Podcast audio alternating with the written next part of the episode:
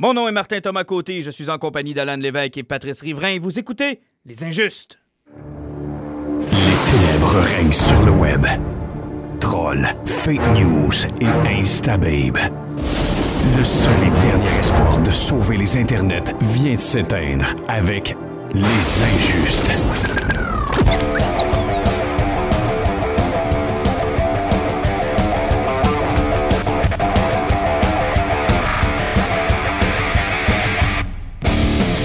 Hey, dis-moi pas qu'on va commencer à être à l'heure, puis qu'on va commencer aussi à être un peu plus euh, régulier, on va dire ça comme ça. Messieurs, bonsoir. Bonsoir. Bonsoir. Bon, on a entendu, écoute, euh, le dimanche soir, comme habituellement, pour les gens qui nous suivent, on essaie de toujours enregistrer le dimanche soir pour que vous puissiez avoir la semaine pour entendre nos superbes voix. Mais euh, je veux dire que ça va continuer de brasser cette semaine. Ça a brassé énormément cette semaine aussi. Des sorties cinéma. Il y a eu des chicanes dans le DCU. Il y en a eu aussi chez Marvel. On a une bande-annonce qu'on attend aussi avec impatience. Il y en a qui ont juste pas dormi parce qu'ils ont joué au dernier Spider-Man et qui vont actuellement jouer au prochain NHL. Ou il y en a qui seront plus, ils vont mélanger les deux. Spider-Man dans leur équipe préférée pour espérer, espérer scorer des buts. J'en ai aucune idée. Mais c'est deux grosses semaines. Puis on, on va se dire, la rentrée, c'est toujours un peu ça. Euh, que ce soit les téléromans qui commencent pour euh, nos amis qui écoutent du téléroman québécois, mais pour ceux qui écoutent des séries, c'est là que ça commence aussi. Euh, les sorties de cinéma, par exemple, c'est un peu plus tranquille. Hein? C'est. euh, Ben, la période de la rentrée, c'est effectivement toujours plus tranquille parce que euh, même de là, euh, à cette heure, on a le boom de Noël qui n'existait pas avant, mais c'est un créneau qui est embarqué. Puis après, on a le créneau du mois de février. C'est aussi qui est quelque chose qui est nouveau, Parce qu'avant ça, quand tu sortais un film en février, c'est que tu n'étais pas convaincu que tu allais faire de l'argent avec. Effectivement, mais... Tu je- essayais de siphonner avant que le mois de mai arrive. là. Mais il y a deux, trois films qui ont, qui ont Oui. sorti à cette époque-là, qui ont fait du cash, ça fait qu'ils leur ont prouvé le contraire. C'est que oui, mais euh, normalement, là, c'est c'est des petites sorties. Puis au mois de septembre, c'est souvent les films qui ont eu des problèmes de production, puis qui ont été reportés, puis que. Ils les placent là parce qu'ils savent qu'ils n'auront pas de compétition. Il y a eu une anomalie l'an passé avec ça, qui a occupé une grosse partie du box-office, qui a, qui a sauté, qui a fait sauter à la banque pour le type de film que c'était. là. effectivement, parce que ça, c'était catégorie bla- euh, des films comme Blumhouse. Ils s'attendent à faire un petit peu d'argent avec ça, mais vu que le, bu- le budget est bas, c'est toujours rentable, mais ça va exploser au box-office, effectivement. Puis là, ils n'ont pas réussi à faire la même chose avec la nonne, on va se le dire. C'est pas. euh, Ben, c'est parce que ça, c'est le monde qui ont vu cinq films que je connais pas trop avant, là, qui ont été le voir. Ça fait qu'ils ont quand même un fanbase qui s'assurait un box-office. Mais là, on a aussi un autre film qui a eu des problèmes de tournage et autres, qui, qui est sorti. On a eu Predator qui est sorti en même temps. Exactement. Puis ça sera notre premier sujet ce soir. Les gars, encore, comme c'est votre habitude, et comme c'est maintenant devenu une tradition, vous êtes sortis sans moi. Hey, c'est pas vrai, ça. On t'a, on a parlé, on en a reparlé, on en a re-re-reparlé. et pendant, je sais pas combien de, de posts, de, de conversations, tu nous as fait changer le soir où on allait voir ce film-là. Pour nous dire finalement, oh, il fait trop beau, je me fais un feu. Mais c'est la fin de l'été, je voulais profiter peut-être. La fin de l'été, écoute, le Du dernier va- soir. c'est ça. Mais regarde, on est allé voir un film qui était. euh, Mais je m'étais promis d'y aller pour pouvoir vous en parler ce soir, puis les, les circonstances ont fait que j'y suis finalement pas allé. Mais je vais vous le dire, moi, ça me- j'avais pas de buzz pour ce film-là. Mais nous autres, on en avait. on a peut-être débattu. Parce qu'on va se le dire, peut-être juste revenir un peu. Le premier, c'est un chef-d'œuvre, on s'entend tous. Oui. Le premier, je pense que tout le monde est d'accord? Oui, effectivement. Le premier, c'est un chef-d'œuvre. le deuxième, je vais te dire, On l'oublie. ben, on l'oublie pas parce que pour les gadgets du Predator, puis tout le côté gore, le deuxième, c'est un chef-d'œuvre pour ça. Il y a ça. Les Aliens versus Predator, moi, le premier, j'ai adoré. Le deuxième, j'ai rien compris. Euh, à part le bout de la maternité qui ont toutes euh, accouché des aliens, j'ai pas trop compris le film. C'était n'importe quoi. Le deuxième. Le premier, j'ai- pas haï ça, moi. Ben, le, le premier était une, une ride qui était le fun. À peu près comme le solo, tu t'attends pas grand-chose, puis tu enjoy le film. Exactement. Puis à la fin, tu te dis, waouh, il y avait plein d'aliens, il y avait plein de prédateurs, c'était cool. Puis le combat à fin contre la Queen était juste cool. c'est- exactement, c'était super bien. Et celui avec euh, Brolin, de- euh, pas Brolin. Adrian Bro- Brody, Brody, celui de Robert Rodriguez. Il a malheureusement pas eu toute la reconnaissance qu'il mérite. Ben, le gros problème qu'il y, a- qu'il y a eu avec ce film-là de Robert Rodriguez, c'est qu'il nous avait fait un, un- un Superman Returns. C'est qu'on prend le premier, on le reboot avec les mêmes séquences, mais à l'air plus moderne. Et sur une autre planète. Sur une autre planète, ce qui fait que tu as presque un copier-coller mal fait. Mais de moi, je l'avais, apprécié. J'avais quand même apprécié ça. J'avais trouvé ça quand même sympathique. Ça amenait à la mythologie de savoir qu'il y avait une chasse, qu'on amenait des, des êtres un peu partout sur une autre planète. Puis j'avais trouvé ça quand même sympathique, mais ça. on dirait que c'est pas. Tu sais, j'en- ai parlé à ma conjointe, j'ai dit, hey, te souviens-tu de celui-là? Elle, s'en souvenait pas, pourtant elle l'a vu. Ben, justement, parce que tu as parlé qu'ils ont trop travaillé sur le côté de la chasse. Puis ce qui est le fun, c'est le prédateur qui est en dehors de son domaine, puis qui chasse du monde. Tu sais, c'est parce que c'est lui qui est supposé d'être le paria sur la planète, qui est contre tout, puis c'est lui qui est supposé d'être la menace, tandis que dans le prédateur. Là, c'était le contraire. C'était le contraire. En ce qui était intéressant. Ben, mais sauf que les humains étaient déjà en désavantage vu qu'ils n'étaient pas chez eux. Puis tu avais une grosse bébite invisible qui traquait. Non, c'est sûr que les odds étaient peut-être pas les mêmes. Maintenant, il y a une nouvelle mouture. Où elle se situe, cette mouture-là? C'est quoi? Ça ressemble à quoi? Oh, oh. Quand. Pat prend le micro avec le bruit, là, Hey, et écoutez, il, prend la peine de déplacer le micro dans une lenteur Ouais. et vous le voyez pas avec sa face de troll. écoutez, moi là, je vous l'ai déjà dit, là, les affaires d'aliens, les affaires de prédateurs, c'est ma kryptonite à moi. T'es un expert là-dedans. là. Je suis un fou furieux là-dedans. Hey, j'ai découvert une affaire aujourd'hui. C'est-à-dire? Les prédateurs, ils ont un nom, bordel. Hein? Ouais, en 92, Steve Perry, un auteur par rapport au roman que Dark Horse avait le droit d'écrire, a donné un nom à la race, puis ça s'appelle des Yoja. Y-A-U-T-J-A. Je le ne savais pas, je l'ai découvert aujourd'hui tellement, je, suis- Écoute. tellement je fais des recherches pour vous Je autres. non, ouais, je dormirai pas mieux à soir, ça peut Je le être. sais. Écoute, c'est tellement un beau moment de culture. Ben, je suis content. Donc- Et vous l'aurez appris dans Les Injustes. Exactement. Donc, revenons à nos moutons. Tout à Ben, fait. nos moutons, genre euh, anorexiques, faméliques, qui Nos ont la peste. Tout là, tu sais, genre un mouton là, qui se comparait à un scénario tellement mauvais que Oh. euh, ça donne quelque chose de euh, Shane Black. Oh non, c'est pas mauvais. OK. Euh, pour, pour la mise en contexte, on va commencer avec qui est Shane Black. Ouais. Shane Black est un génie de l'écriture des années 90.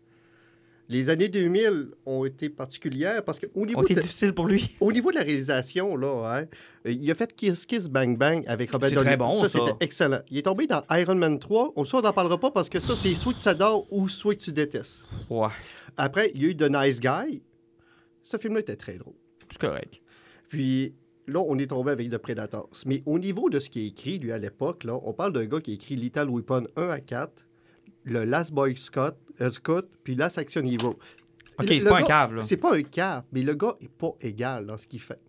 Non, effectivement, tu me lis la liste, là, puis il y a beaucoup de, de- de débats qu'on pourrait avoir sur les différentes choses qu'il a écrites. Effectivement. Puis ce qui est arrivé avec Predator, il s'est de- permis beaucoup de liberté au niveau de l'histoire, mais un des plus gros problèmes, c'est l'humour de Shane Black. Ouais. Puis, ce qu'il aime beaucoup faire dans ses films, là, c'est à peu près comme Taika Waititi. Il aime l'improvisation.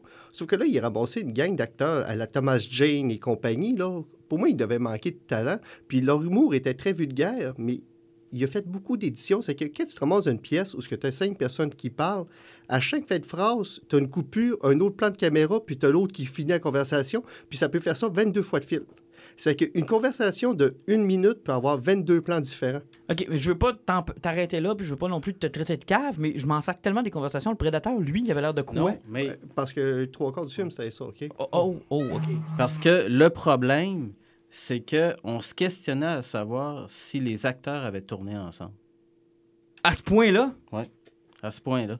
C'est-à-dire que ça, si ça devient dérangeant dans un film d'action où l'humour est trop omniprésent, puis que tu te demandes comment est-ce que ça a mal été dosé, que ça en vient inconfortable puis déséquilibré, puis que là, tu vois arriver le prédateur, le premier prédateur que tu vois arriver, puis là, tu te dis, OK, bon, on va avoir un prédateur, puis là, tu dis, ouais, tu sais, il est comme... euh, C'est comme si tu avais pris Tarzan avec une coupe de, de, de, de spots de métal dessus, puis qui courait après son armement. Parce qu'il manque un gant puis son casque. mais dans l'histoire, ça se situe où exactement? Après le premier, après le deuxième? Ils font référence aux deux premiers. Ils Ouais. parlent de l'événement 87 et de 97 parce qu'il ne faut pas oublier que le Predator dans 2 le se futur. passait dans le futur, dans le Los Angeles 2010, euh, 97 qui était totalement détruit. En tout cas, Ouais, c'est dur à expliquer, celle-là. ouais, c'est dur à expliquer. Mais là, on, se ramasse avec euh, un, vaisseau euh, prédateur qui s'écrase sur Terre. Puis tu un sniper de l'armée qui réussit à trouver le vaisseau puis qui vole de l'armement du prédateur. Mais vu qu'il sait que l'armée va savoir que c'est tombé, qu'il va se faire possiblement à- à- enfermer, à cause qu'il a vu des extraterrestres, il pogne la technologie puis il envoie ça dans, dans une case postale. Ouais, ok. OK. Puis, sauf que aussi, il y a une autre affaire, c'est qu'on on découvre que c'est une petite sphère qui sort du gant qui te permet de devenir invisible, alors que les autres prédateurs, dès que tu enlevais ton casque, Ouais. tu ne pouvais plus devenir invisible parce que tout était comme lié ensemble. il y a des anachronismes du même tout le long du Tout le film. long du film. C'est que le gars est capable de devenir invisible n'importe où. Puis, tu sais, là, là, ça commence tout croche. Parce que là, la- le casier postal se ramasse chez le fils du militaire, qui est autiste. Puis, là, OK, là, check Ouais. bien ça, ce que j'embarque avec l'autiste. Là, tu as un autiste que le seul spectre négatif qu'il a, c'est s'il entend du bruit, là, il se tape les oreilles. Sinon, là, socialement, là, il est 100% fonctionnel. Et s'il voit le langage prédateur apparaître sur un écran, il, il décolle le langage, puis il hack le vaisseau, puis il le fait descendre sur Terre. En 30 secondes. Parce que c'est un autiste. Ah, OK. Rain Man. Ouais, puis il y a même une scientifique dans le film, fait comme, c'est parce qu'on on commence à peine à découvrir c'est quoi le spectre de l'autisme, parce que c'est la prochaine, euh, c'est la prochaine chaîne de l'évolution de l'humanité, l'autisme. Shane Black a osé écrire ça. Puis il n'y a pas eu de backlash plus que ça? J'en ai aucune idée. Moi, j'étais cassé. Moi, me faire dire que l'évolution de l'humain s'est passée par l'autisme pour devenir plus intelligent, j'ai comme fait, OK, il y a quelqu'un qui n'a pas compris la maladie quelque part. Ouais, Il y a quelqu'un qui, qui- Oui, effectivement, j'a- j'aurais été curieux d'entendre les associations, puis ceux qui défendent, puis ceux qui essaient de les aider, voir qu'est-ce qu'ils pensent de ça. Là. Ça fait que là, tu te ramasses avec un début d'histoire qui est de même, tu fais comme, what the fuck? Pour là, pour plus tard te rendre compte que le prédateur, ils ont réussi à kidnapper, puis c'est le fils de Kerry Busey qui, qui, qui s'en occupe pour faire un clin d'œil au deuxième. OK. OK? Ça fait que là, tu sais pas trop pourquoi il est là, mais il est là. Puis le prédateur, tu découvres qu'il est descendu sur Terre pour sauver l'humanité parce qu'il y a de l'ADN humain dans le prédateur. Parce que les prédateurs Oh, arrachent les colonnes vertébrales pour voler l'ADN des prédateurs apex pour se modifier génétiquement pour devenir des plus grands prédateurs. OK, Pat, j'ai besoin de ton aide, celui-là. Là. C'est-tu quelque chose qui existe, ça? Non. Non. OK. L'affaire, là, c'est que les prédateurs, là, c'est une race de chasseurs. Oui. Eux autres, ils font des safaris. Puis, on parlait du film de Robert Rodriguez. Là. Je suis même pas sûr que c'est la planète des prédateurs. C'est Non, non, c'est un- pla- c'est un territoire c'est de un- chasse. C'est un, c'est un zoo, là. Ouais. Puis, ils garochent des bébites là-dessus. Les bébites s'entretuent. Se Puis passe ils de chassent. quoi? C'est une pourvoirie, autres- là. Puis eux autres, ils s'en vont sur la pourvoirie. Donc, c'était ça. Ben, l'affaire, c'est que c'est rien que des, c'est des chasseurs.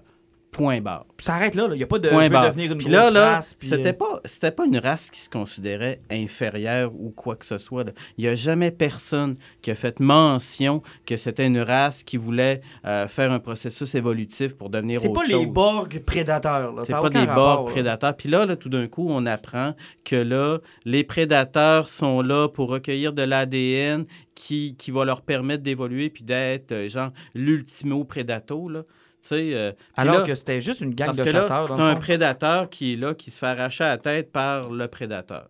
Puis là, l'affaire, c'est que ça n'a pas de rapport. là. C'est comme si tu faisais une figurine de Batman à côté d'une figurine euh, 18 pouces de, de, de, de McFarlane Toys. là. Mais c'est parce que l'affaire, c'est que moi, j'ai toujours. Puis, euh, corrigez-moi si j'ai tort, moi, j'ai toujours vu Prédateur comme le film ultime si les orignaux avaient à faire un film sur la chasse. C'est carrément un film de chasse prédateur. Parce que c'est ça, là. Si les orignaux pouvaient parler puis tourner un film, probablement que ça ressemblerait au premier Prédateur. C'est ça.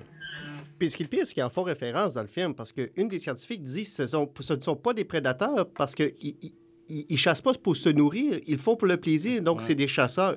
Mais là, là, là, tu fais comme, OK, là, ils, ils prennent l'ADN, oh, puis si on prend toute le mythose de AVP, de Aliens vs Predator, c'est que chasser un alien, c'est un rite de passage à maturité pour dire que tu es chasseur ultime. Exactement. C'est pas pour voler leur ulti- Parce que sinon, leur sang vert serait de l'acide. Ils feraient ça depuis le début des temps. là. Ben exactement, il y aurait cet avantage-là sur tous les Puis, autres. il y, là. aurait une carapace presque impénétrable aussi. Mais là, tu te ramasses avec ça. Plus, tu fais comme, OK, mais pourquoi qu'ils font ça? Puis pourquoi ils descendent toujours sur Terre? Bien, c'est à cause du réchauffement climatique. L'humanité va s'éliminer de par elle-même d'ici 30 ans et les prédateurs veulent venir vivre sur la Terre. Ah, tu me niaises, là. Non. c'est vrai. Ah, je, je vais me le permettre parce qu'on n'est pas en onde euh, radiophonique euh, publique, là. Mais on crisse. Ça, C'est pas une joke. Ils, ils attendent qu'on meure par le réchauffement. Et Florence, là, est en train d'éliminer la côte Est, là. La semaine prochaine, il y a Ah, des prédateurs. tabarnak, sont-ils rendus fous ou quoi, là? C'est quoi le rapport? Tu sais, l'idée, là, c'est ça qu'on disait, c'est un tellement mauvais scénario, là. Tu sais, le scénario, là, il est pas... Tu sais, des fois, on a l'expression, c'est même pas un scénario anémique, c'est même pas un scénario atmosphérique... comment on... anorexique, là. C'est, il est pestiféré, leur scénario, tellement il est mauvais. Tu sais, c'est plein, plein, plein d'idées, là, puis que tu viens, puis t'arrives, puis là, tu, d'un coup, là, t'apprends, puis là, c'est pas fini, on continue de te puncher, là. Oh non. C'est pas fini. C'est que le prédateur qui est là, qui a perdu une partie de son équipement, puis qui a pitché des affaires dans- de- de- sur la planète, ben c'est le gentil prédateur qui veut aider les humains. Parce que le prédateur qui est là, le gros, il veut tuer le petit prédateur. Ah, le gros, gros balèze, là? Le gros, gros, gros balèze Qu'on qui marche mal part, qui marche mal, euh, qui est euh, carrément euh, un, un cheap shot d'effets spéciaux parce qu'il est mal fait, il a une sale tête. Puis là, tu regardes ça, puis là, tu te dis, ben là, ça n'a pas de rapport. Là. Là, là, il y a des gentils prédateurs, il y a des mauvais prédateurs. Les prédateurs, là, c'est comme des casses de, sol, de, de, de, de- de guerriers. Tu sais, si t'es bon, puis t'as réussi ta chasse, t'es méritant. Si tu réussis pas ta chasse, tu mérites pas de revenir avec le reste de la carte. Tu te faire tuer. Ça a toujours été ça, prédateur. Si tu mérites pas ton, ton, ton trophée, c'est- quoi, là, tout d'un On coup? t'abandonne Le- là. là, les prédateurs, euh, bon, on apprend que, bon, euh, il y a Ils ont des problèmes Ils sociaux. ont des problèmes sociaux, ils ont des problèmes environnementaux, Ah, ok. euh, ils s'endurent pas entre eux autres. Puis là, tout d'un coup, ils sont évolutifs. Hey, c'est quoi, là? C'est un peu du gros n'importe quoi, là. C'est ce que j'en comprends, là. Puis là, surtout, un, un des points qui est fort avec les prédateurs, là, parce que, tu sais, on part du point de départ qui est un homard rouge avec Jean-Claude Van Damme dedans. Oui. À- à- faites une recherche sur homard rouge, Jean-Claude Van Damme, Predator, si vous savez pas de quoi que je parle, là, vous allez vous pisser dessus. Là. Euh, à- au costume de prédateur qu'on connaît, puis le costume du prédateur, là, les effets spéciaux, puis tout là-dessus, là, c'est ce qui fait qu'il est hot, c'est ce qui fait qu'il est cool, parce que c'est du pratique, à peu près comme le premier Alien. Mhm. Là, dans ce film-là, t'as un seul petit prédateur. Sérieusement, le masque latex, là, il est dégueulasse. Quand tu vois la bouche ouvrir, là, il- tu vois même pas l'intérieur de sa bouche tellement que c'est mal fait, puis tu vois le latex. C'est cheap. Puis là, ils nous rendent le ultime prédateur qui est fait à 100% en CGI cheap. Ah. Tu sais, il y a l'air de Jar Jar Binks qui court partout, là. Genre, arrête ce style Mais dans c'est Wonder quand Woman. il marche, là? Eh ben, c'est parce qu'il y a, il y a comme les pattes, là, avec les cheveux virés à l'envers pour dire qu'il peut avancer plus vite, là. Ah, que c'est con. OK. Ça, et puis aussi, on parlera pas des deux chiens, là, euh, ça on va aller ailleurs. Mais c'est par plus, ce Ultimate Predator-là, il y a une armure qui peut te sortir de son corps. Tu sais, l'armure sort de sa peau. Puis peut-être- Ah, c'est comme Iron Man. mais finalement, là, c'est- c'est c'est lui qui est le méchant du film, mais sérieusement, les militaires, là, tout ce qu'ils font, là, parce que c'est une gang de fous de, de, c'est tous des, des post-traumatiques de l'armée. En hein. ouais, c'est qu'ils font bon- rien que bon des jokes. critique, ouais. C'est qu'ils font rien que des jokes, ça. Le prédateur en tue deux dans le tas, puis le reste s'entre-suicide involontairement. OK, euh, on est prêt à passer à autre chose, je pense? Non, non, Ben, non, c'est oh, parce non, que- non, non, OK. Parce que euh, le, le- le spoiler ultime, là, parce que on, on va comme on, va spoiler aussi à la fin, là. Ah, parce que oui. quand t'arrives la dernière minute avec euh, une fois qu'ils ont tout réussi à tuer, là, ils ont réussi à- à voler la capsule qui était supposée de sauver l'humanité. Puis là, t'as le flot autiste qui est rendu avec euh, les militaires, puis c'est lui qui est en train de hacker la technologie euh, extraterrestre parce que c'est un autiste. Oui, on- on- effectivement, ça, ça a plein de logique. Ouais, ça fait que là, ils réussissent à ouvrir le pod. Et là, t'as le flot qui fait comme, je viens de lire qu'est-ce que c'est, c'est le prédateur tueur. Hein? Ouais, ça fait que là, t'as une gâtelette qui saute sous le bras d'un scientifique, puis ça fait une armure à la Tony Stark en nanotechnologie qui parle contrôle, Plein ça, de puis ça canons. fait plein de canons, puis c'est comme un, un armure prédateur qui peut aller sur un humain pour chasser les prédateurs. Pourquoi il traîne ça dans son, dans son Mais vaisseau? c'est parce que c'est pour sauver l'humanité des prédateurs contre le réchauffement climatique. Hey, vous me niaisez, là. Non, non, arrêtez, là. C'est pas drôle, là. c'est Là, ça fait, 16, ça fait Écoute, 18 minutes qu'on parle, là. Ça fait 18 minutes que vous me niaisez, là. niaise pas, c'est Ah exactement ça. Ah Écoute. Puis en plus, le casque de l'armure, là, moi je l'ai appelé là, le Techno Bio Predato. Là. Écoute, le casque de l'armure, il est trop petit pour la face du gars. Ah non, pense. tu me- arrête. OK, non, c'est plus drôle. Les gars, là, c'est plus drôle. Vous allez me parler C'est du film pour vrai. exactement, c'est Non. exactement ça. Là, on va recommencer ça. Vous allez me parler Non. du film pour Puis vrai. écoute, là. non, il y a l'affaire là, moi j'ai trouvé qu'il y avait trois quatre bons points. OK? La première affaire qui avait du bon sens, qui- il y avait une couple de jokes qui sont vraiment drôles. là. Tu sais, Puis il y en a que j'ai ri, euh, bon, de bon cœur. Et l'affaire, c'est que Shane Black a tenu à faire des clins d'œil sur un paquet d'affaires. Puis le clin d'œil avec le fils de Gary Busey, avec son, son, qui est comme le- l'espèce de scientifique. Puis au début, début du film, moi, j'étais avec Alan, puis de nos amis Guillaume. Puis là, je dis, hey, c'est le nom d'un tel, ça. Puis là, il dit, de quoi tu parles? J'ai dit, ben oui, l'école, Lawrence Ash Gordon. J'ai dit, je sais c'est quoi ça? C'était un nom du producteur du premier Prédateur. OK, fait que c'est plein de clins d'œil comme Plein de ça. clins d'œil. Puis là, à la fin, quand on... et là, c'est là un autre clin d'œil qui est important. Et jusqu'où Shane Black peut aller avec ça, c'est qu'à la fin, quand le bon, le militaire qui est devenu le big boss des scientifiques qui va travailler sur les trucs de prédateurs dans un laboratoire qui n'est pas aseptisé, donc il ouvre une capsule extraterrestre devant tout le monde. Ah, cool. La même gang de scientifiques que dans les aliens, dans les derniers aliens. Et là, t'as le scientifique qui se présente. Ah, bonjour, je suis le docteur Yutani. Puis là, je dis, ah ben, tabarnak. Yutani, de Wayland Yutani, la compagnie des Des liens. aliens. Ah. Fait que, encore une fois, ils ont, ils ont lié les prédateurs parce qu'ils l'ont fait dans tous les films d'Alien versus Predator. À chaque fois, ils les liaient indirectement. Donc, il y a encore un Yutani qui est apparu parce qu'à chaque fois, c'est soit un Wayland, soit un Yutani qui apparaît dans un film. Hmm. Mais je reste quand même déçu parce que Ken Kidd avait dit que c'était le prédateur tueur. Là. Hein, Moi, première chose que j'ai faite, mais sais, je savais que Schwarzenegger avait refusé le caméo. J'ai fait, hostie, ils ont cloné Schwarzenegger, le prédateur tueur. Mais non. Ça... Non, mais ça aurait été cool, ça soit ça. Ouais, mais en même temps, ils l'ont fait dans Terminator, puis c'était mauvais. Là. Ben là, ça aurait été cool. Ils l'ont fait dans, ils l'ont Il fait dans aurait dit Get to the Salvation. chopper en sortant de Que tu te choppes pas! Ben, moi, j'aurais, moi, j'aurais voulu un œuf d'Alien. Oui, un œuf d'Alien, ça aurait été hot Un œuf d'Alien, mais non. Tu sais, c'est une espèce de bidule. C'est une Un espèce de bidule qui a l'air d'un drone Guyver-esque. Euh, en passant, si vous entendez un bruit là, à chaque fois que Alan ou euh, Pat se parlent, c'est euh, la, nouve- la nouvelle euh, voyons, exosquelette à Alan. Alan s'est acheté un nouveau exosquelette et chaque fois qu'il bouge, ça fait un bruit d'enfant. Bouge un peu, Alan, voir. Bouge, ouais, attends. Ouais, c'est ça, merci. Donc, euh, ça, c'est chaque fois que.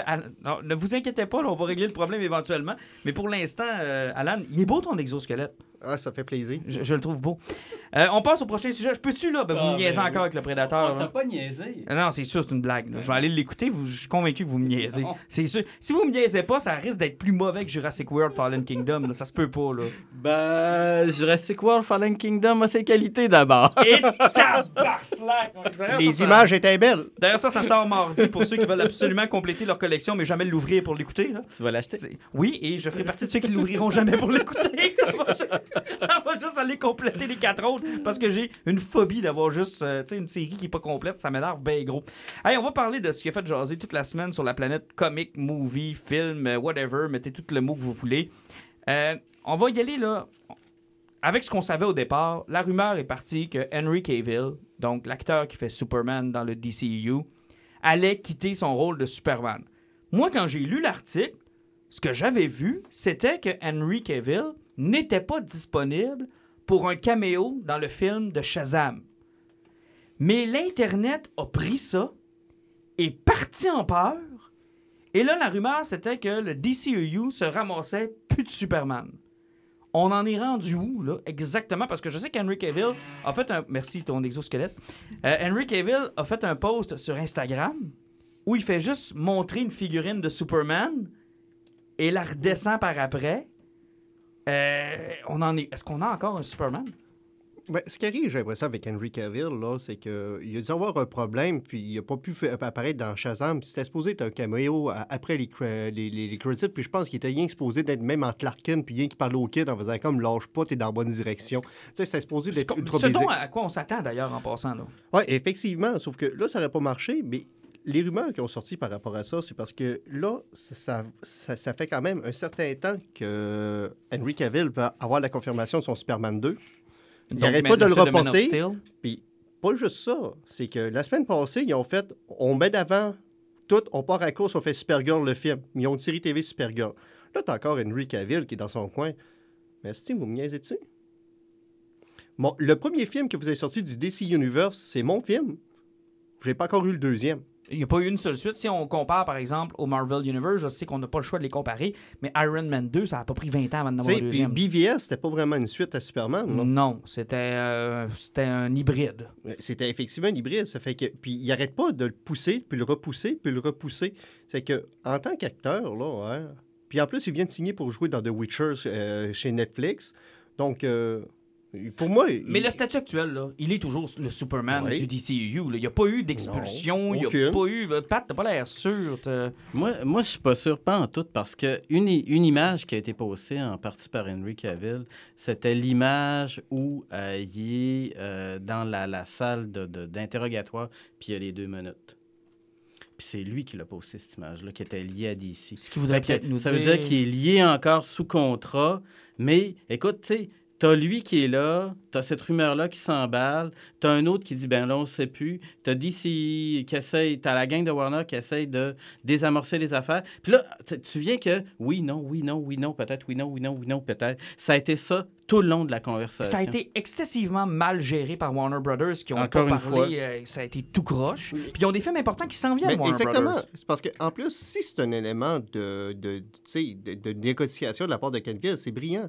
Parce que sont pas certains du box-office d'Aquaman. Parce que Aquaman, on se cachera pas, c'est Aquaman. Et les reviews ont sorti que c'est un OK movie. Exactement. C'est que si tu Henry Cavill qui décide de sortir ça, puis il peut, il peut avoir une influence de 10 à 20% sur le box- euh, box-office avec une sortie comme ça, si ça se confirme.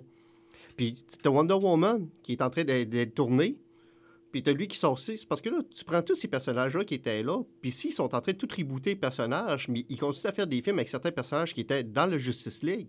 Où c'est que tu t'en vas avec ça? Mais c'est parce que d'ici, on sait déjà plus où ce que ça en va. Parce que là, cette semaine, on a publié une photo de Joaquin Phoenix dans son rôle de Joker qui ne fera pas partie de l'univers du DCU. Ouais, ils ont trois films de sortie, puis ils se permettent déjà de faire du Black Label. C'est- incroyable. Ensuite de ça, euh, moi, d'après moi, Wonder Woman, si tu vas à la place du Royaume aujourd'hui, tu poses la question aux gens, je pense que c'est devenu leur franchise phare, qui est presque plus dans le DCU. Là. Wonder Woman, elle figure dans BVS, puis elle figure dans Justice League, mais ses films à elle se tiennent tout seuls.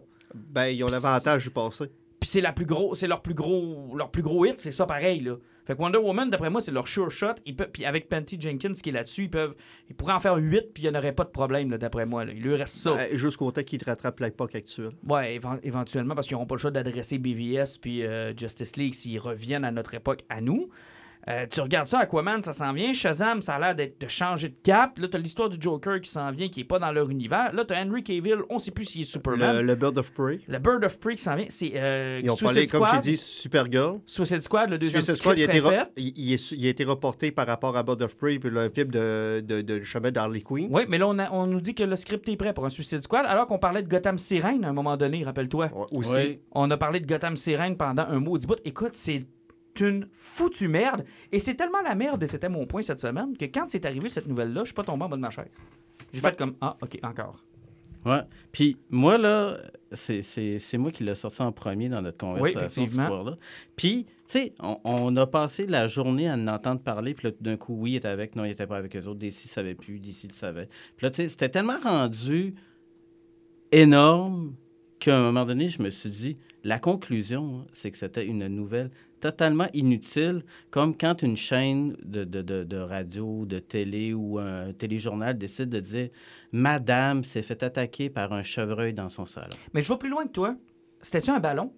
Voir si le monde était prêt, peut-être, à voir Henry Cavill quitter, puis repartir de quoi, puis là, ils ont vu que le backlash était peut-être pas. imp- Euh, Moi, je vais te dire qu'est-ce que ça, quelque chose. Encore une fois, c'est de l'Internet qui comprend pas tous les mots puis qui lit pas tous les articles au grand complet. Parce que le premier article parle de Shazam. Ouais. Effectivement, c'est tout.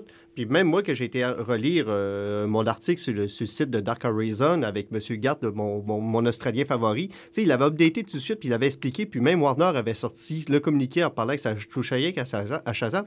Mais juste pour dire que, à quel point l'Internet avait explosé, Henry Cavill avait parlé, ils ont, parlé de ça, qu'il n'allait pas avoir le caméo. Ils ont dit qu'il était sorti de Superman, puis 15 minutes après, Michael P. Jordan était Superman.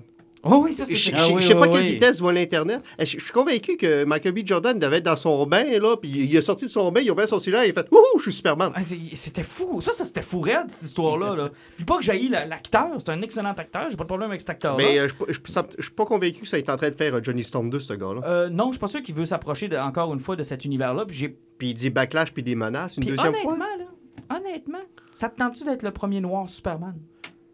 Ben, à Dans le monde dans lequel on vit aujourd'hui. Avec tout l'Internet, les réseaux sociaux, c'est dégueulasse. de un, là, sans essayer de mal paraître, là, hein, il est élevé dans le sud des États-Unis. Il n'y aurait aucune chance. Oui. Il est au Kansas, hein? Il est au- ouais. J'avoue que c'est. Oui. Mais, Non, mais tu sais, à quelque part, là, c'était c'était- c'était comme euh, un gros pétard mouillé. Mais explique-moi pourquoi là, j'ai moins de misère avec un James Bond noir qu'avec un Superman noir, puis j'ai aucune raison, puis je suis pas capable de te l'expliquer.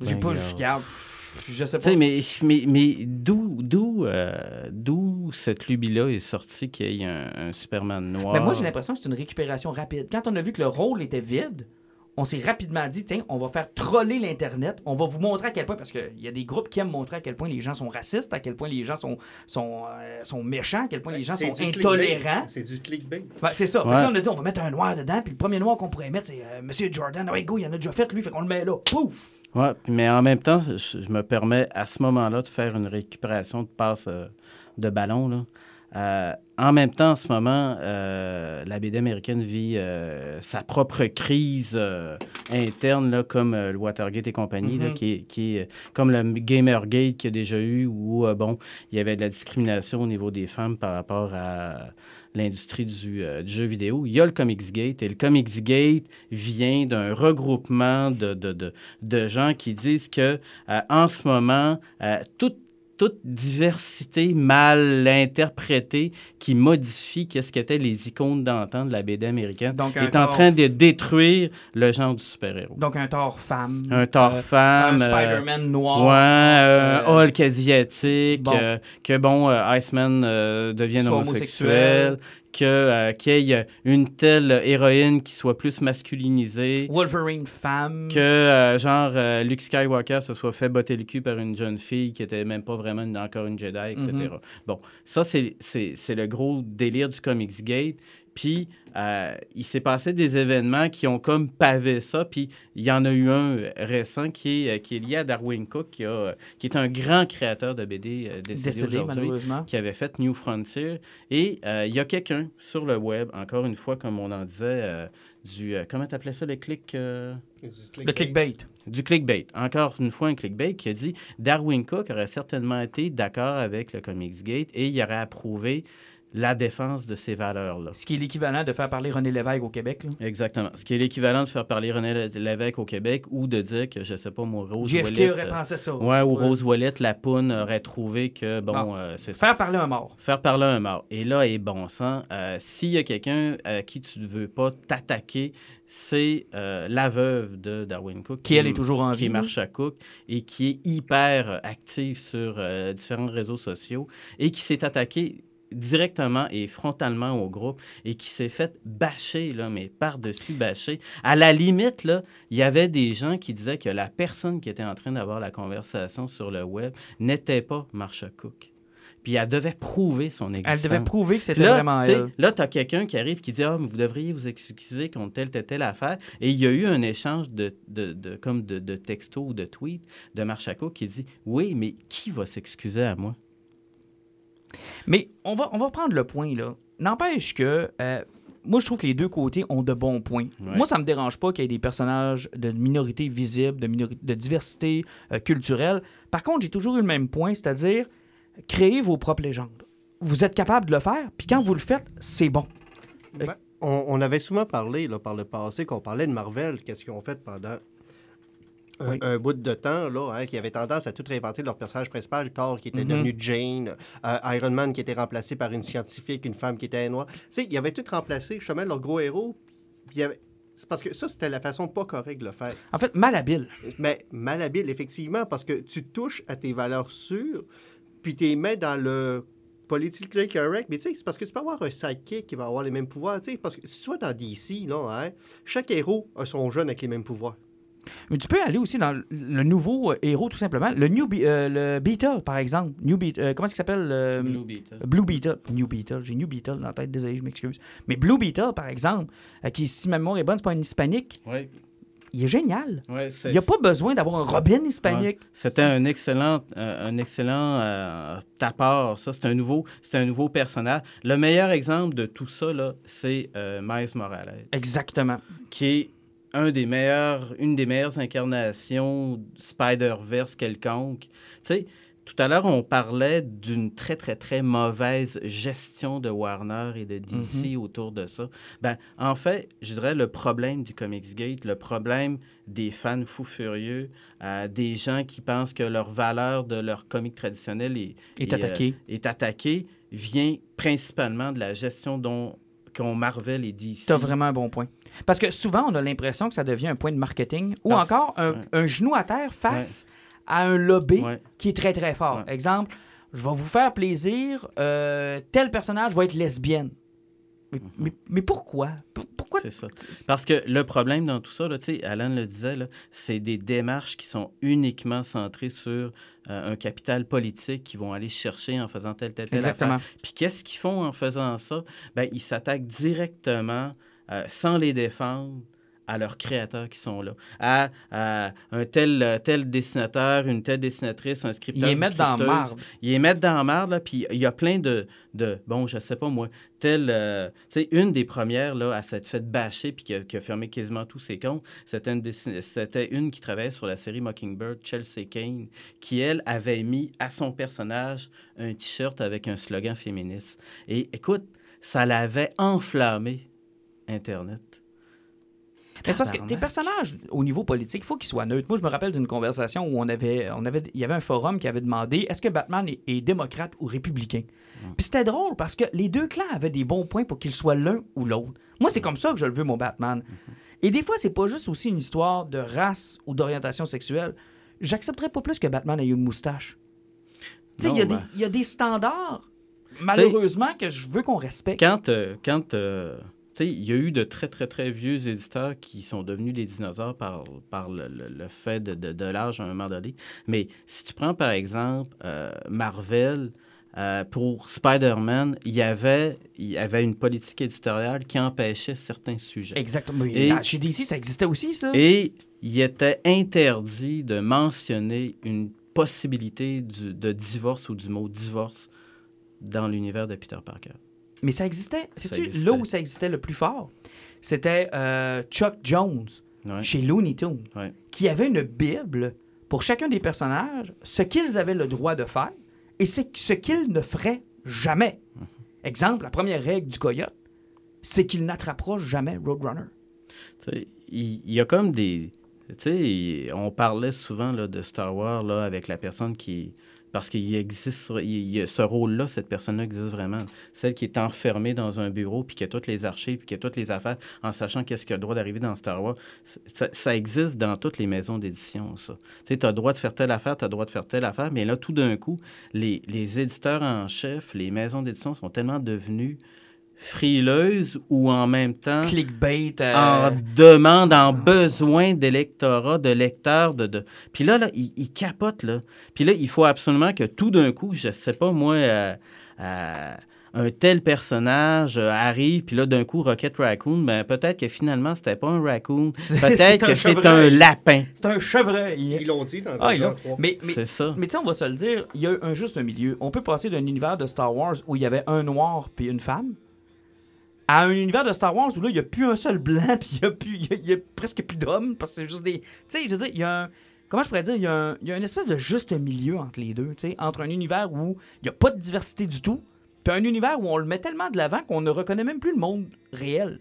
Tu sais, si une, euh, une ethnie, par exemple, représente, je sais pas moi, un exemple, là, euh, 12% d'une population, si elle est à 85% dans ce que tu écoutes,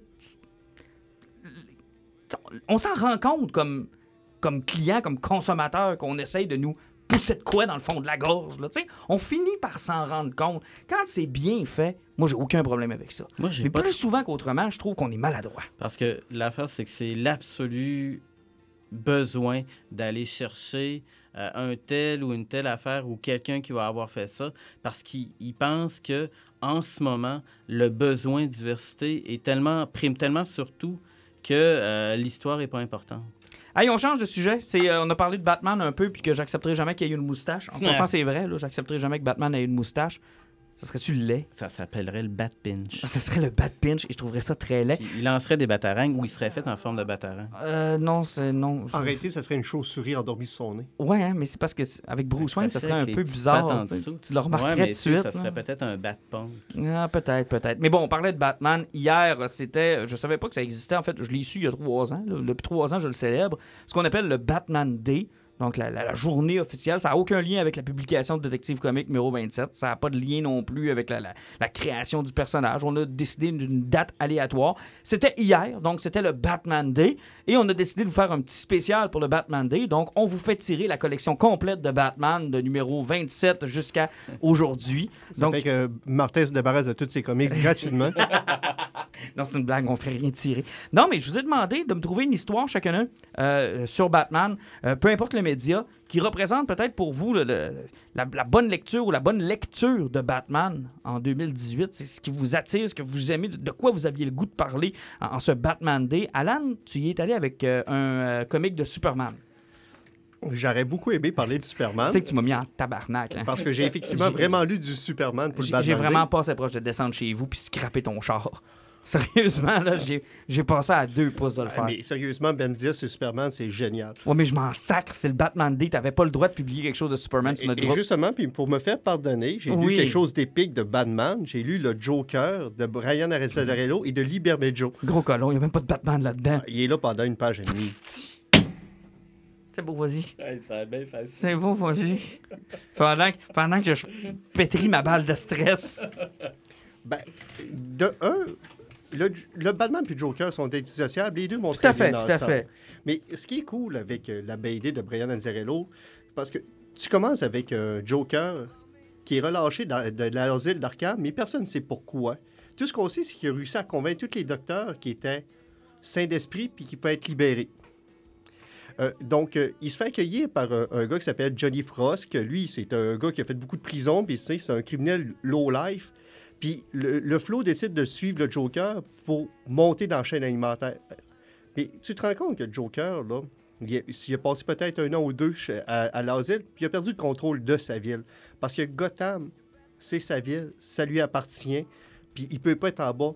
Puis là, tu suis comment le Joker, à l'aide de Killer Croc, il va aller faire chier le pingouin, il va aller faire chier Double Face, il va manipuler les Riddler. Mais c'est toute sa descente chaotique à travers la ville où ce que le fait que Joker va avancer puis il va tuer le monde random. Il va rentrer dans un dépanneur, il va tuer tout le monde pour un sac de chips.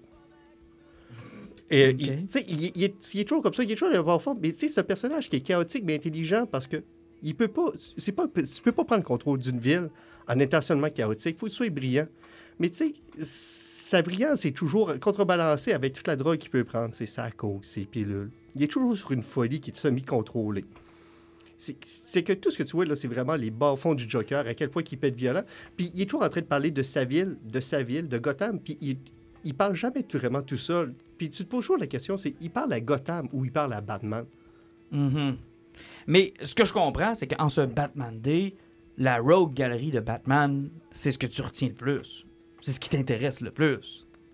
Ben, il y a combien de personnages comme ça? Tu par- parles de Spider-Man, tu vas parler de tous ses vilains. Parle de Flash, tu vas parler de ses vilains. Mais les vilains de Batman ont quelque chose de particulier. Ils, ont- ils ont- ils sont Ben, plus ils- forts que les autres. Non, ils, ont moins de couleurs que les autres, mais ils ont des personnalités plus intéressantes. Ouais, ben, je pense que oui. Je pense qu'ils sont plus iconiques, selon moi. Ben, moi, je pense que oui. On reconnaît beaucoup plus facilement dans le grand public les méchants de Batman que les méchants de Spider-Man. Moi, Mysterio, là, on va faire le tour à Santa Shot tantôt, là. Pas sûr qu'il y en a un sur deux qui sait c'est qui, là. Ben, mais c'est jamais c'est la différence. Tandis que Spider-Man, on, on va, on va connaître, on va parler de Mark Cargan, le scorpion. On va savoir qu'il y a une armure de scorpion, puis qu'un scorpion, ça tue des araignées. Puis ça s'arrête là. Tu sauras pas que c'est une espèce de low-life qui avait des dettes de jeu, puis c'est J. Jonah Jameson qui a payé son armure pour chasser Spider-Man. Mhm. Puis qu'est-ce qui fait qu'il a poussé ce gars-là à haïr Spider-Man? C'est. C'est le flou. Tandis que dans Batman, les méchants ont tous une On- origine qui est intéressante. C'est ça. c'est- Puis tu sais, c'est voir ce descendre-là qui est super intéressant. Ça fait que c'est voir le, euh, un Joker qui... Tu sais, il y a l'allure de, de, de- Voyons. Euh, Oui. Dans dans Batman de, de Dark Knight. euh, dans Dark Knight. Heath Ledger? Heath Ledger. Il y a la même allure que Heath Ledger Mhm. à peu près, parce que Lee Bermejo, il y a, il y a un style qui est très cinématographique au niveau de son Euh, dessin. oui, beaucoup. Puis, tu sais, tu vois, le Joker rit jamais. Il est toujours très sombre, parle tout seul. Puis t'as le gars qui suit partout, puis qui il, il voit le malaise. tu C'est comme on est, tu vas le voir, il va rentrer dans une maison, parce que c'est deux personnes âgées qui sont là. Mais il rentre dans la maison, puis ça n'a pas rapport. Tout ce qu'il fait, c'est qu'il massacre sur leur lit, puis il se couche dans le sang. puis il écoute la TV là. Puis tu sais, t'as le gars qui est à côté qui fait comme. Mais c'est quoi ce malade-là? T'es un fou raide. Puis, puis tu te rends compte que dans le fond, il fait ça pour prendre le contrôle de sa ville, mais en prenant le contrôle de sa ville, il réussit à les menacer à faire Veden, parce qu'Arveden a un lien avec Batman. Tu sens qu'il fait juste ça pour aller chercher l'intérêt de Batman, parce qu'il a besoin d'attirer son attention. Il a besoin de son attention. Il a besoin de son attention puis de se faire casser la gueule. Et le comic s'appelle Joker, tout, Tout simplement. simplement? Le Joker. Pat, Batman Day, je t'ai mis au défi. Ouais, moi, Batman Day, là, vous allez voir, là, euh, euh, euh, je fais des liens. Euh, moi, j'ai choisi, parce qu'on vient d'en parler, j'ai choisi de vous parler de Batman versus Predator. Oh, La oh, première, oh, ouais, oh. la première mouture de Batman versus Predator. Quelle année à peu près ça? 1991, 92. Quand même. Euh, Étiez-vous né? Oui, oui, oui, oui. Oui, oui. Pas pire. Toi, t'étais déjà très vieux, mais nous, Ouais, on était nés. On venait de naître. Donc, écoutez, euh, c'est pas des trous de cul qui étaient là-dessus. Là. Tu avais Dave Gibbon qui était là-dessus, qui est le co-créateur de Watchmen. Mhm. Euh, Dave Gibbon qui était au- à la fois dessinateur puis scénariste, mais là-dessus, il était scénariste. Puis tu avais les deux frères Kubert, Andy, puis Adam Kubert. Oh, mon Dieu, c'était au euh, début, début de leur carrière, Ouais, j'imagine? au début de leur carrière, parce qu'il y en avait un qui était juste encreur, puis euh, il faisait Oh le lettrage. Donc, l'histoire commence avec deux, un combat de boxe qui a lieu entre deux, euh, deux pugilistes qui sont tous les deux rattachés à deux mafieux importants, deux gangsters importants de Gotham.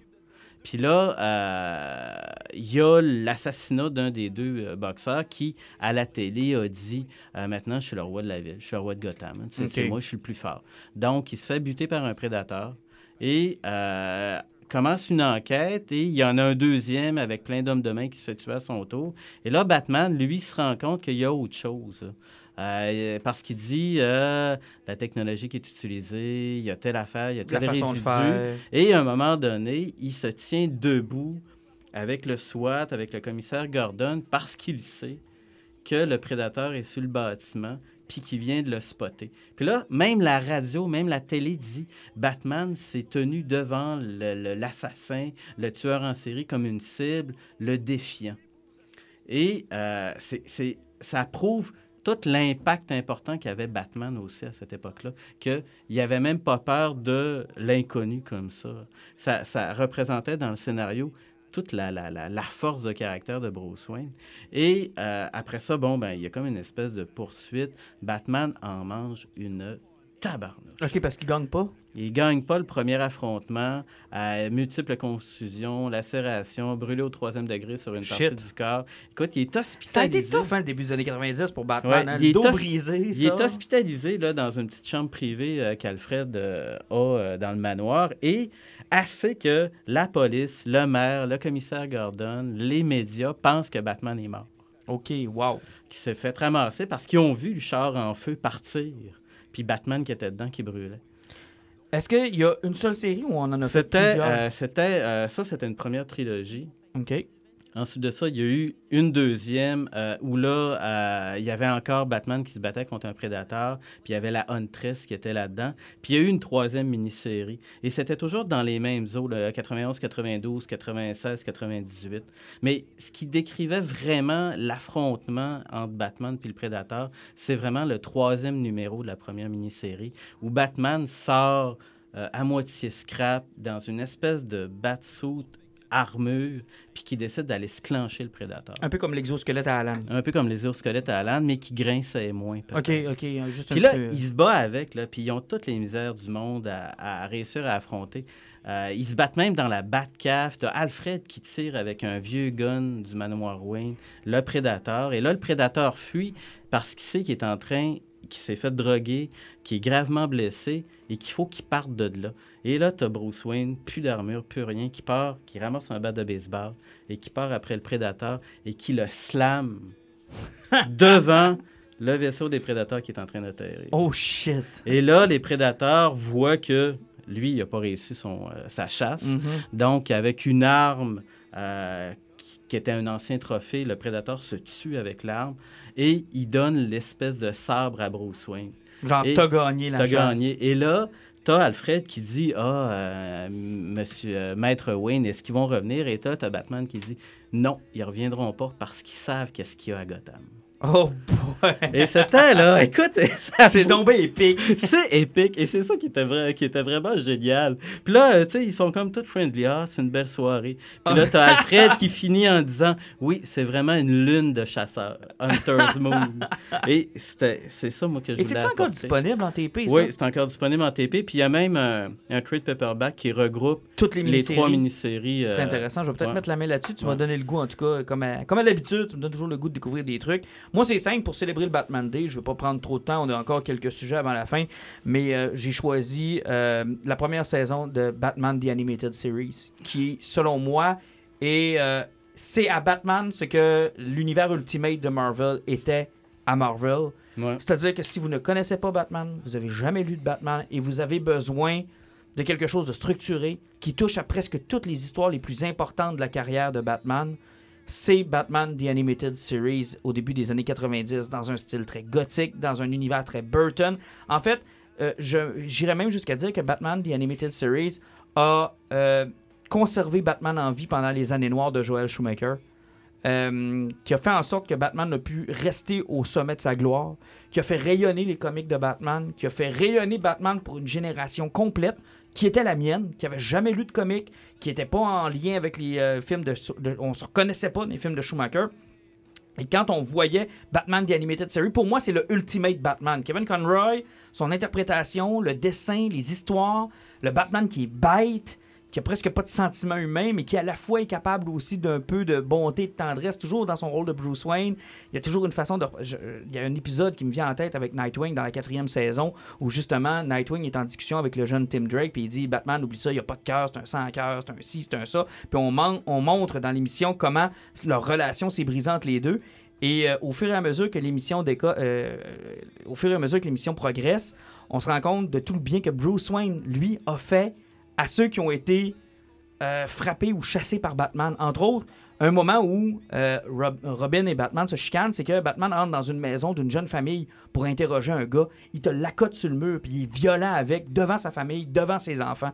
Et c'est Robin qui met la main sur le pas qui disait Garde, c'est assez, là. arrête, là. C'est assez. Puis Batman, il dit No way, j'ai une enquête, je vais jusqu'au bout, puis il brasse le gars. Et à la fin de l'épisode, on se rend compte que ce gars-là a un emploi chez Wayne Enterprise. Et que c'est M. Wayne qui est allé le chercher lui-même au moment où il traînait dans la criminalité, qui était pas sûr, qui avait besoin d'argent pour sa famille. Alors, tu sais, ça montre tout le côté froid de Batman, tout le côté euh, être capable d'être un écœurant jusqu'au bout, mais aussi le grand cœur qui fait en sorte que Bruce Wayne est devenu Batman, qui veut faire du bien autour de lui. Cet épisode-là est génial. Et je pense que toute la série nous fait pivoter entre l'un et l'autre. Entre la bonté du personnage, puis la froideur, puis le, le traumatisme que... euh, parce que c'est un traumatisme, Batman. Il n'y a rien de joyeux là-dedans. Là. C'est un traumatisme. Et jusqu'où ça peut le mener? Sincèrement, cette série-là, moi, je sais que là, ils vont la sortir en Blu-ray. Malheureusement, au Canada, elle semble pas être disponible encore. Mais euh, éventuellement, je vais mettre la main dessus. Je l'ai déjà en DVD chez moi. Puis quand euh, quelqu'un euh, veut s'introduire à certains trucs, tu sais, Nightfall est là-dedans. Dark Knight Returns, il y a un épisode qui fait hommage. Euh, toutes les, même des, euh, des histoires du Golden Age de Batman ont été repris. Entre autres, les, les poissons rieurs de Joker, c'est un épisode dans cette série-là. Euh, ils se sont même permis des fois des excentricités. Exemple, l'origine de Two-Face, de Double Face là-dedans, était écœurante. Dans la série animée, Harvey Dent a une double personnalité bien avant qu'il soit aspergé d'acide. Il est hanté. Il a une double personnalité et c'est l'accident qui va la faire sortir. Et c'est une dualité. Tu sais, ils, se sont permis des trucs qui sont incroyables. Ils ont créé probablement le personnage le plus intéressant de l'univers de Batman des 20 dernières années, Harley Quinn. C'est eux qui l'ont créé. Bruce Timm et euh, Paul Dini ont fait un job incroyable sur cette série-là. Si vous avez l'occasion de vous la retaper, c'est un classique. Euh, moi, dans mon Batman Days, je pense que c'est la, la chose la plus cool de Batman. Ah, que j'ai c'est un excellent choix. Écoute, j'ai le thème dans la tête à Ah, cause de toi. là, fou, hein? Le thème, les images, c'était beau, les dessins. Il y avait une qualité Ah, ouais, d'animation ouais, dans cette série-là qu'on ne retrouve plus aujourd'hui. Puis justement, c'était en plus cette série-là que vous avez amené le premier film d'animation du DC Universe qui était le, le- le Masque du Qui est Fantasme. le meilleur film de Batman ever. Sérieusement, mais côté origine, j'ai déjà dit, là, c'est une des meilleures origines de Batman qui a été faite en dessin Ah, animé. ou peu importe, même en film, là, ouais, c'est une des meilleures. Le petit côté rédemption, où à la dernière minute, on pense que Bruce Wayne ne deviendra pas Batman parce qu'il a atteint ce qu'il voulait atteindre dans la vie, puis ça casse, ça pète, et il reprend le chemin que l'on connaît tous. Euh, sincèrement, un très, très, très bon film. Euh, rapidement, je te fais les upcoming. On parle un peu de PS4. Euh, D'abord, upcoming cette semaine, Captain Marvel. On va avoir une bande-annonce mardi. Elle sera sur notre Facebook. Euh, des aspirations, vous avez des, at- des attentes plutôt? Personnellement, j'ai pas vraiment d'attente. J'ai plus des curiosités de voir les scrolls en mouvement puis de la façon qu'ils vont interagir. On sait qu'il n'y aura pas de super scroll parce qu'il y a encore Mhm. des problèmes avec les Fantastic Four à moitié. Mais juste voir les scrolls qui s'arrivent là-dedans. Puis, euh, tu sais, Puis j'espère qu'on verra pas trop ses pouvoirs. Tu sais, l'avoir volé, on va tirer des. Tu sais, je veux qu'il nous engage Au moins un une peu. image, là. Tu sais, ouais, peut-être qu'il l'avoir des collègues son costume, là, mais sans Mhm. plus ni moins. Mais moi, c'est vraiment les scrolls, ma plus grosse curiosité. Pat, euh, des attentes pour cette bande-annonce-là? Moi aussi, les scrolls, j'ai hâte de voir s'ils vont avoir l'audace de nous dire que les scrolls sont peut-être encore là, puis qu'il y a des héros qui, ont- qui sont peut-être des scrolls. là. Moi, j'ai hâte. euh, ouais, c'est hot, ça, ça, c'est cool. Moi, j'ai hâte de voir euh, le thème 90, comment il va être exploité. Ah, on a vu beaucoup de films et de séries sur les années 80 Mhm. euh, où on a recréé l'esprit des années 80. Mais les années 90, Dark Phoenix était supposé être dans cet univers-là. Finalement, on le voit pas, puis on ne sait pas si on va le voir. Celui-là va être dans les années 90. Moi, j'ai Ouais. hâte de voir comment on va. S'il va y avoir une nouvelle vibe, une nouvelle mode, peut-être, de, de faire des, des histoires qui se passent dans les années 90. Ouais, ça serait cool. ça. Ça serait cool. Moi, j'ai vraiment hâte de un voir petit ça. feeling Top Gun, là, vu Oui, le pilote. oui, là. ça serait cool. Ou tu euh, sais, là. voir passer une transam avec la, Ah la, oui, la, ça la- serait comme kit. malade, là. Des couleurs fluo, Ouais, euh, tu un peu de MC Hammer. Ouais, ouais, euh, tu sais, qu'elle ait des vêtements que t'arrives, tu dis, ish. Ah, tu comme, ah, c'était laid. Ah, oui. Elle a un chandail de Nine Inch Nails. Ouais. Ah, ouais, exactement. ça. Non, mais moi, j'ai hâte de voir cet aspect-là. Ouais. J'espère qu'on a joué beaucoup avec. Ah, ça serait, J'espère qu'on l'a exploité. J'espère qu'on l'a vraiment exploité. Donc ça, ça arrive mardi. Et euh, je vous ai envoyé la bande-annonce de Sabrina. La nouvelle, euh, la nouvelle petite sorcière. Moi, je me souviens de, de, de- de la série à, à Ouais, Canal ouais. Famille, là, à VRAC TV avec euh, Melissa Joan Hart. Mais la nouvelle série de Netflix qui sort le 26 Ça octobre. a l'air euh, quelque chose. Et que ça a l'air pété. ça a l'air complètement sauté. Personnellement, moi, j'avais pas osé checker l'annonce, mais tu m'as convaincu de le faire. Parce que de un, je savais que c'était dans le même univers que Riverdale, puis je me suis dit, bon, encore du teen drama, puis Ouais, ça puis va moi, ça, pleurer ça d'un bord puis de l'autre. C'est ça, moi, ça, ça m'attirait moins, ça. Tu te tapes la bande-annonce, c'est du monde qui chante bonne fête à Sabrina, mais ça qui est au bout de la table, c'est Satan. Ah, puis c'est hard, là. C'est pas un Satan euh, genre cheap, là. C'est la tête avec le- le- les, Les cornes. de bouc, puis tout. Oh là, oui, tu fais comme, c'est, euh. Le pentagramme, puis toute la patente, là. Ça a l'air complètement fucké. J'ai bien hâte de voir ça. Ça sort le 26 octobre. On aura euh, assurément l'occasion de vous en Ouais. reparler. D'ailleurs, euh, Star Trek Discovery, ça devrait recommencer bien vite, ça, là. Ouais, À- à- après fête? Ouais, il me semble, ouais, il me semble que c'est C'est après. bien fait. loin. Comme la première saison, Ouais, je pense que c'est plus oh, loin. c'est loin, ça, ça me fait mal. J'ai hâte de voir ça. Puis en terminant, bon, on va y aller avec euh, les poisons, mais à l'intérieur des poisons, je veux que tu me parles un peu de Spider-Man, euh, mon, euh, mon beau garçon à l'exosquelette. Ah, effectivement, euh, la semaine passée, il y avait une grosse sortie qui était sur PS4, possiblement un des jeux qui était le plus attendu de l'année. qui a été abandonné pour NHL cette semaine, Ben, par 3-4 personnes. Québec, là. là? Ouais, ouais, ouais, ouais. au Québec, mettons. Qu'est-ce qu'il y a de plus fort que Spider-Man au Québec? Le Canadien. Mais il paraît que le trois quarts des pochettes sont mortes de tremper à cause des fans qui pleuraient. Puis... Le piqué! Bon, ok. Mais euh, non, c'est ça. c'est- t'as- t'as- On pourrait peut-être parler des sénateurs. Non! C'est interdit de parler des sénateurs dans ce podcast-là. Je m'en suis pas remis encore. Il paraît qu'Eric Carlson a été effacé du jeu. Sérieux, là, il y a du monde qui m'ont demandé en fin de semaine ce que je pensais de l'échange, là, puis je leur ai ré- vraiment répondu, je suis pas prêt à en parler. fait que, parlez-moi en pas, là. on, on va parler prêt. du jeu d'Insomniac, Oui. Spider-Man. Euh, Puis Insom- c'est le fun. C'est la gang qui avait sorti les Infamous. Euh, le jeu, il est sorti, puis on avait toutes beaucoup d'attentes. De un, on a déjà joué à des Spider-Man qui étaient, euh, qu'on pouvait se promener partout dans Manhattan. Web of Shadows, ça en était un contre Venom, puis tout. Ce cas-là, on avait surtout l'attente sur le côté graphique puis le moteur parce qu'il disait qu'il n'allait pas avoir de loading, puis ça allait être ultra rapide. Première chose que tu fais quand tu embarques dans le jeu, de un, le nouveau costume qu'ils ont inventé pour Spider-Man.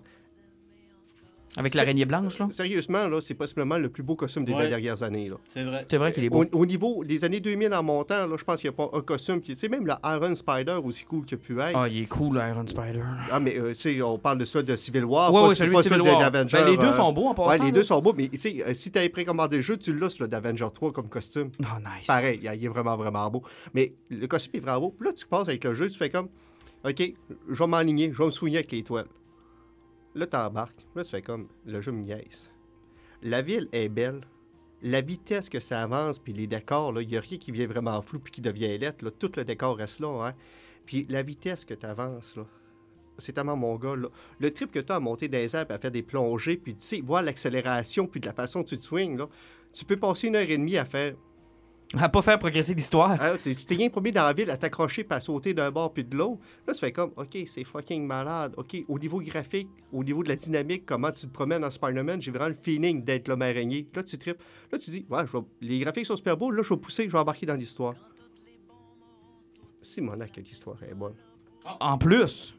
C'est tellement incroyable. là. Tu sais, j'en parlerai pas trop pour pas, parce que le jeu, il y, a- là. il y a beaucoup de monde qui, qui, qui, qui, qui, Qui l'ont pas fini, Qui là. l'ont pas fini, puis même chez jeu, il y a beaucoup de monde qui ont cherché qui était trop cool.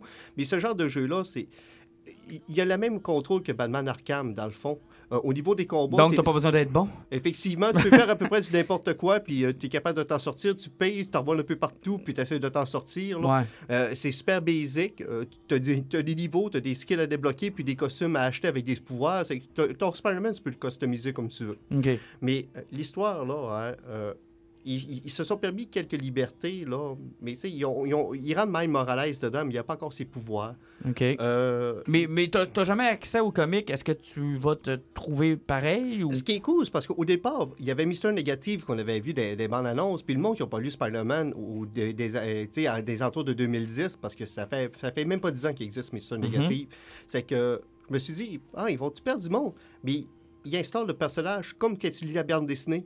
Euh, il est avec euh, qui s'occupe d'une maison pour personnes pour sans-abri. Puis lui, c'est comme le directeur de cette maison-là. Puis tu le vois devenir le Mister Négative, puis tu vois son origine, puis son histoire. C'est que OK, fait que c'est pas trop perdu. C'est perdu. c'est comme que tu lisais à ta BD, puis tu sais, c'est parce qu'il y a plein de il y a une de personnages. Tu sais, Dr. Octavius là-dedans, là, c'est le boss de Peter Parker. C'est même pas un super vilain. OK. Tu sais, ils ont une couple de libertés qui sont permises dedans, mais puis de la façon que c'est apporté, c'est Toujours intéressant.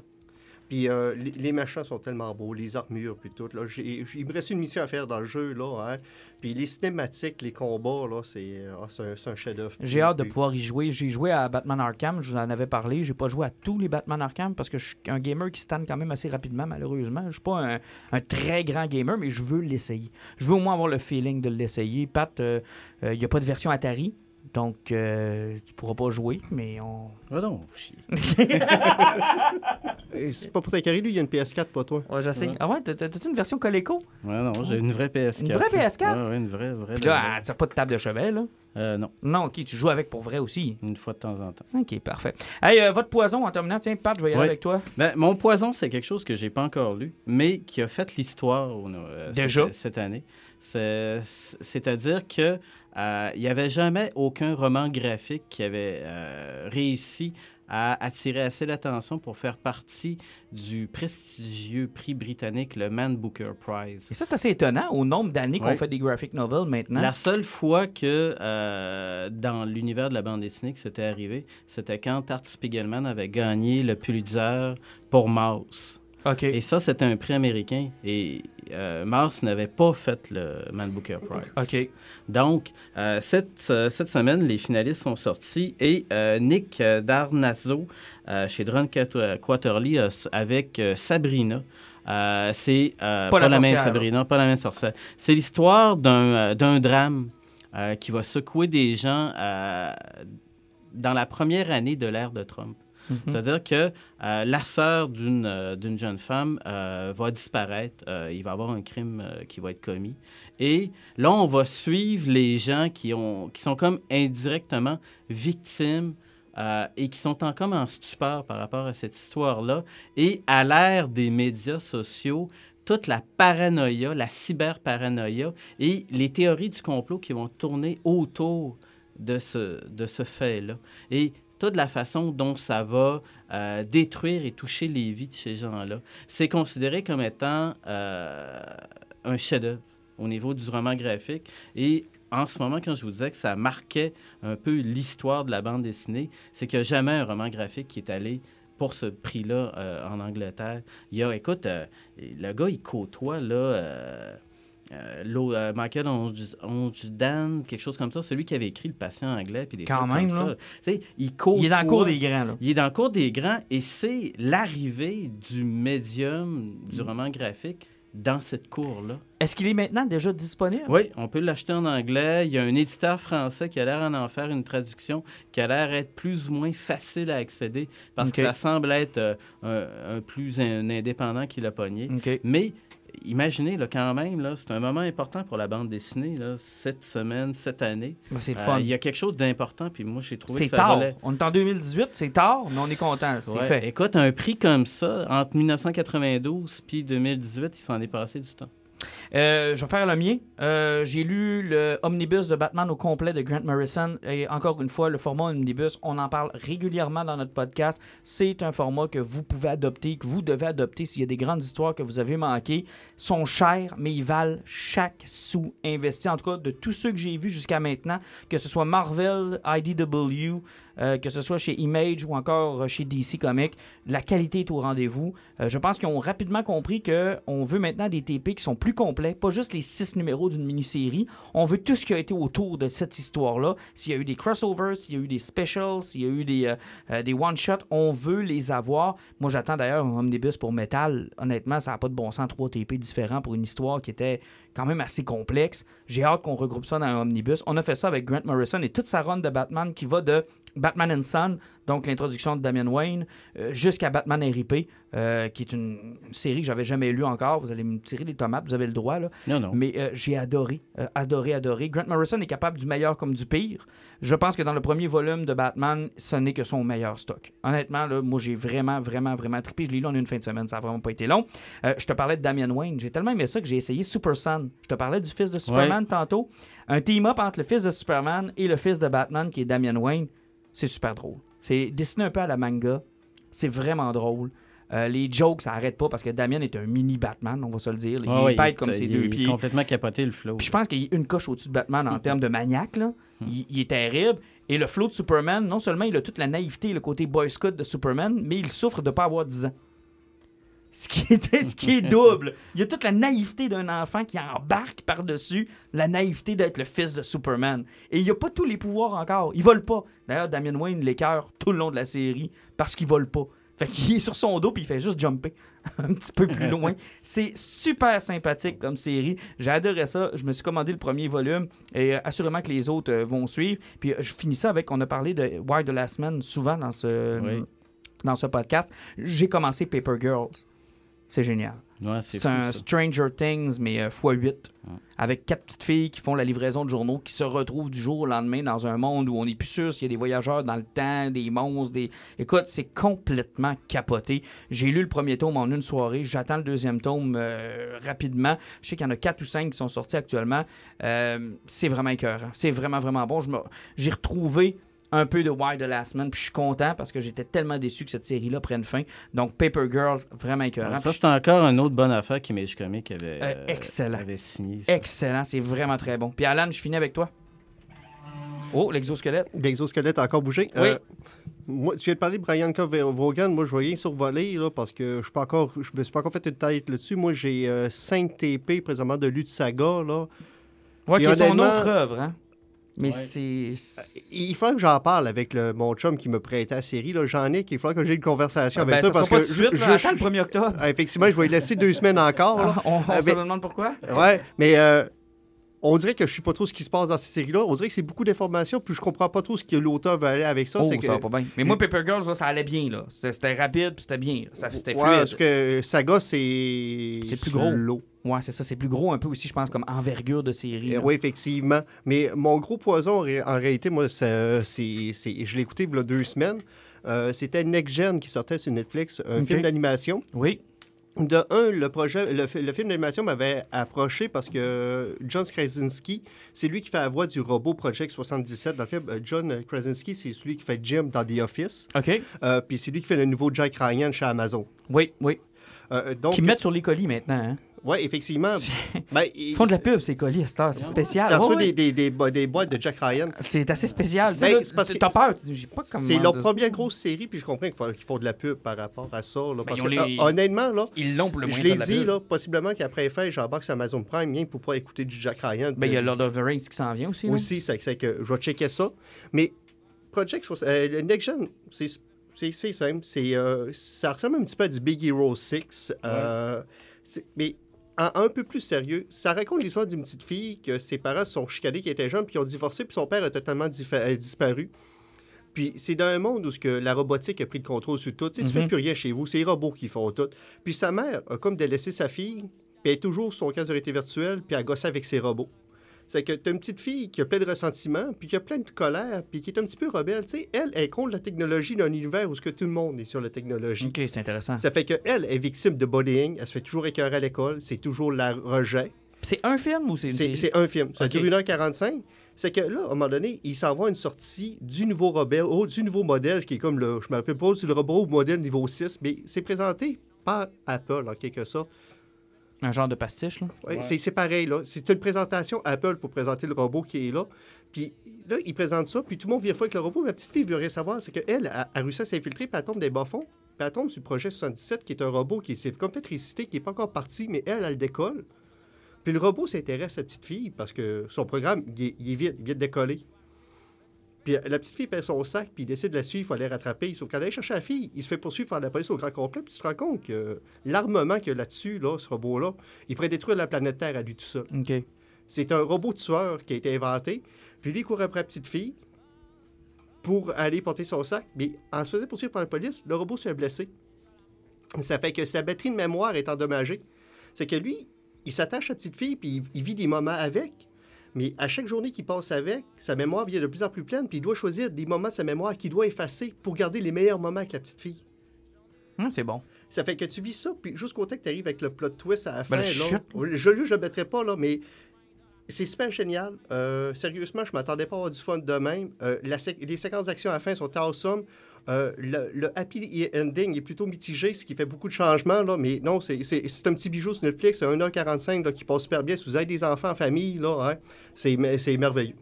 Merci beaucoup. Les gars, on se retrouve dans deux semaines. Oui, à dans deux semaines. à dans deux semaines. Bonne lecture parce qu'il y a encore beaucoup de stock qui sort cette semaine. Assurément qu'on va revenir sur la bande-annonce de Captain Marvel. Surveillez notre page Facebook. Toujours des nouvelles, des trucs. On s'écœure aussi entre nous autres. Euh, juste à vous abonner à la page Les Injustes. De toute façon, si vous écoutez ce podcast-là, vous êtes assurément déjà membre. Sinon, ben, devenez-le. C'est pas perdu. Exactement. Exactement. Salut. Venez triper avec nous autres. Bye Salut. bye.